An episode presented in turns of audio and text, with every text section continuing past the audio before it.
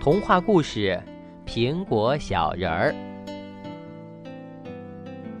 毛毛转到城里去上幼儿园。这一天，老师来家访，说：“毛毛，你被分在苹果班，高兴不高兴？”“高兴。”毛毛说。老师走了，毛毛想：为什么叫苹果班？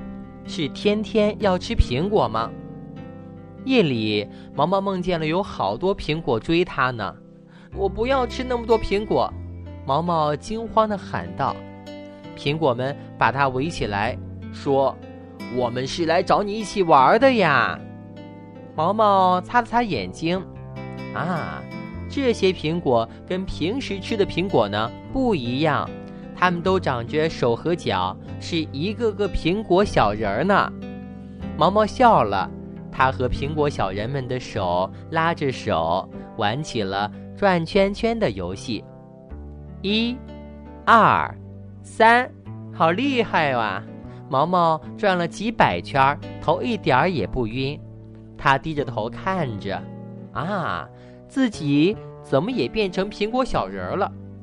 小伙伴阿卢来了，他没有认出毛毛，说：“这个苹果好大呀，我要吃。”毛毛吓了一跳，连忙往旁边一跳，不让阿卢抓住。阿卢，我是毛毛，我是毛毛。嘿嘿嘿，阿卢发出滑稽的笑声。不可能的，你不是人。我真是毛毛变的。不是，你不是。阿卢向毛毛扑了上来。啊啊！毛毛发出一声。恐惧的叫声。这时他醒了，睁开眼睛一看，原来自己像往常那样的躺在床上呢。还好是假的。毛毛躲在被子里，偷偷的笑了。